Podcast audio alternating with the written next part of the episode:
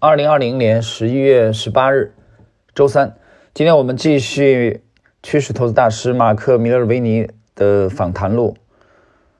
那么今天呢是第十四集啊。那么在上一集十三集当中，我们这个用杰克·施瓦格的访谈啊，施瓦格有点评。那么他已经明显的感觉到，实际上米勒维尼有所保留。我们看这一集的内容。第一个问题。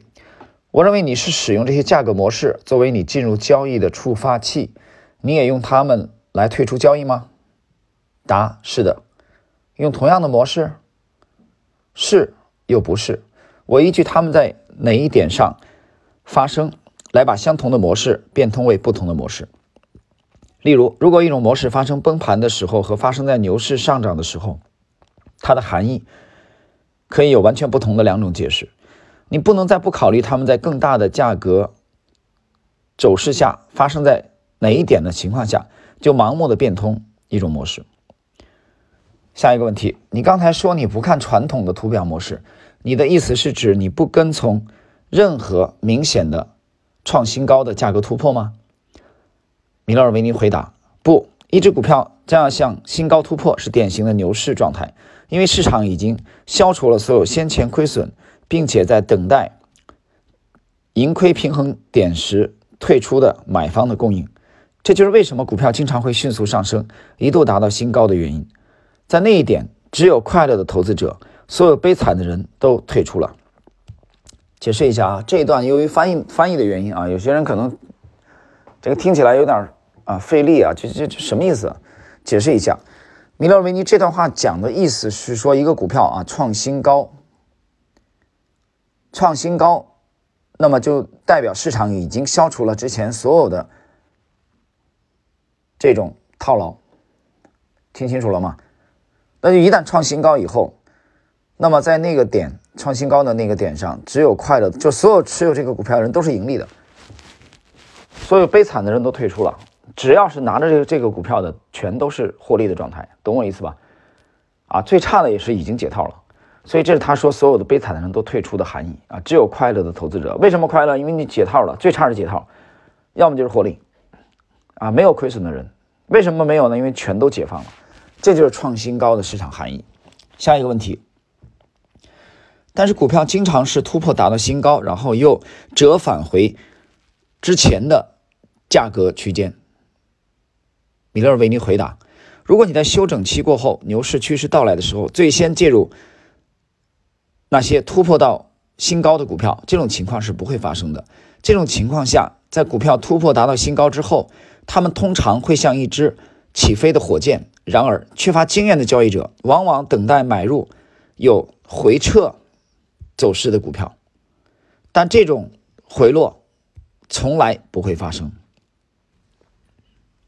下一个问题：什么时候你会遇到失败的突破？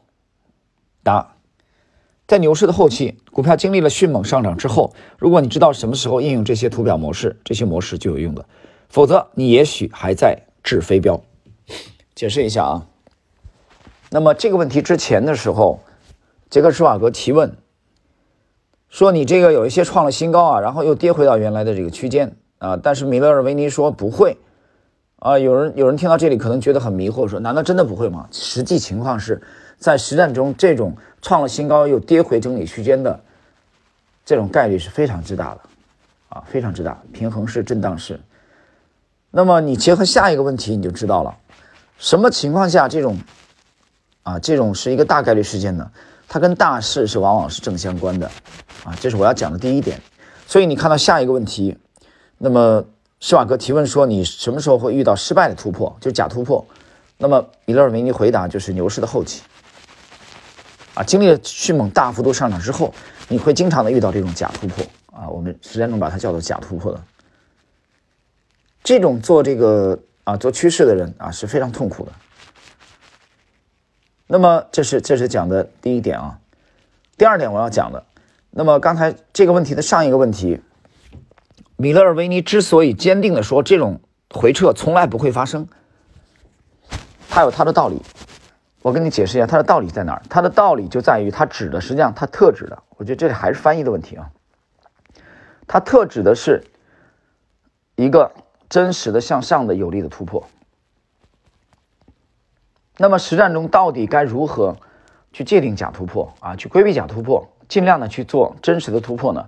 这个其实也是技术分析或者图表分析的啊，每一位交易者最孜孜不倦的啊追求的东西。你可以把它叫做投投资的圣杯也好，投机的圣杯也好。那么我可以明确的告诉你，这个市场当中的确存在着啊这样的。我把它叫做根本的涨跌结构，在破译这个根本的涨跌结构之前，你的交易很大程度上基本上都是属于试错的。举个例子啊，你交易十次，可能亏了六亏了六七次啊，以止损告终，当中可能会盈利了三到四次，还有一些可能会亏了七八次啊，你只盈利了两到三次。但是，一旦你破译了涨跌结构以后，那么你十笔交易，每十笔交易的话，你的盈利的这个笔数。可能会高达六七笔以上，就是说你成功的概率会大大提高，而你止损出局的啊这种笔数啊每十笔来算的话，可能最多只有三四笔，听明白了吗？所以这个差别啊就在这里。当然，这个根本的价格的这个涨跌结构虽然它的确是存在的，但由于它非常的隐秘，那么破译它的人，这也是最核心的。看家的利器了。这几年有个词儿很流行啊，叫“大国重器”，这一般都是指的东风四十一啊，啊，像美国的三叉戟啊，呃，这个俄罗斯的布拉瓦啊，这个弹道导弹啊，这种叫“大国重器”。所以我觉得在证证券的投资的这个行业里面，这个涨跌结构，你可以把它理解为是“大国重器”，是真正核心的看家。功夫当中的核心的东西。好，接下来我们来看下一个问题。对于那些想成为一名成功的交易者的人，你有什么建议吗？米勒为你回答：第一，也是最关键的，要明白你总会犯错误，防止这些错误酿成灾难的唯一办法是当错误很小时接受亏损，然后继续向前走。集中掌握一种适合你个性的模式，这是一种生命期的过程。绝大多数人都不能承受学习阶段的曲折，只要遇到困难，并且他们的方法又不能达到期望值的时候，他们就开始寻找其他的方法。结果，他们对一些方法都略知一二，而从来没有擅长一种方法。现实是，制定一种超级方法要花费很长的时间，要走很长的路，要时刻准备度过你。做的很差的阶段，其实正是这些困难时期，才能给你最有价值的信息，啊，这段其实写的很好啊。那么我讲了，这是至少十年以前的访谈录了。这一段里头，我们能看到米勒尔维尼的这个励志的啊这一面。他讲了，就是说你不能因为说一一个方法啊，在某一某一个阶段表现不好，那有些人就把它丢掉了。像这个啊，北方人说啊，熊瞎子掰玉米。他尝试了无数种的方法，那么你在这个访谈至少十年之后再去读米勒尔维尼的那两部著作啊，呃，应该在第一部当中就有，就是《股票魔法师》里面他写到过，他借用李小龙的话啊，截拳道的创始人，也是香港的这个武打明星，开创了这个功夫电影的啊一代巨星李小龙。李小龙这么讲，他说：“我不怕，我从来不怕会一万种腿法的人。”啊，我不在，我不在乎这些人，我不在意这些人，我在意什么呢？我只在意把一种腿法练一万次的人。这是米勒尔维尼在这部著作里面的原话。所以这句话呼应了在十年以前米勒尔维尼接受杰克施瓦格采访的这段内容。所以最可怕的人是什么？把一种方法啊研究到极致。把一种结构研究到极致，这样的人是很少的，但是，他其实也吻合大数法则，因为大部分人就是浅尝即止。我们高考那年的作文，啊，指的就是去挖一口井，啊，很多人尝试挖了几铁锹以后没什么水，就放弃了。呃，这几年有一句话很流行，叫什么？成功的道路上并不拥挤，因为能够坚持的人太少。这话对趋势投资适用，对价值投资也适用，对投资这个行业啊，对做实业也适用。能坚持的人太少。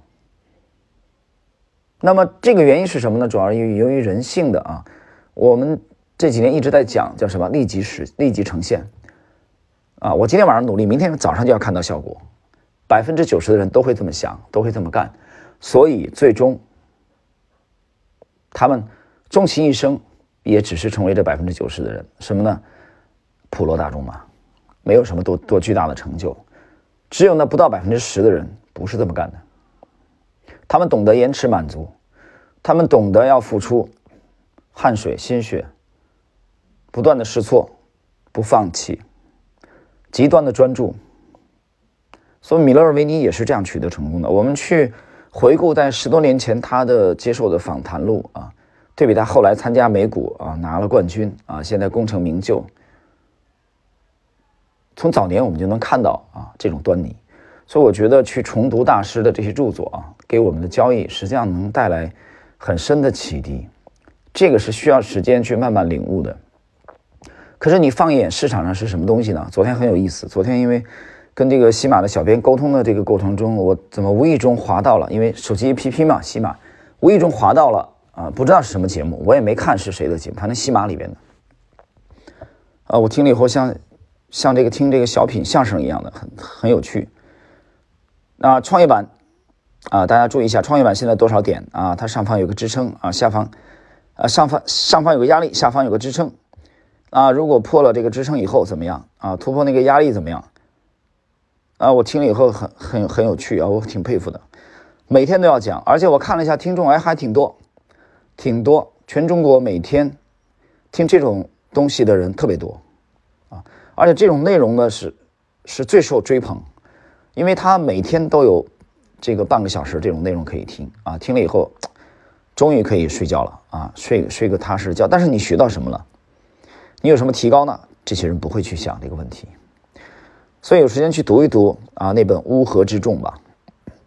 正是由于这个市场的乌合之众的存在，他们承担了像这个古埃及法老的金字塔的庞大的基座部分。那个基座部分我讲了很多次，那就是牺牲品。他才给塔尖部分的极少数优秀的投资者的。啊，刚进来一个电话啊，中断。呃，那么我们今天的这个内容啊，基本上就是这些。我们在下一集啊，跟大家继续交流。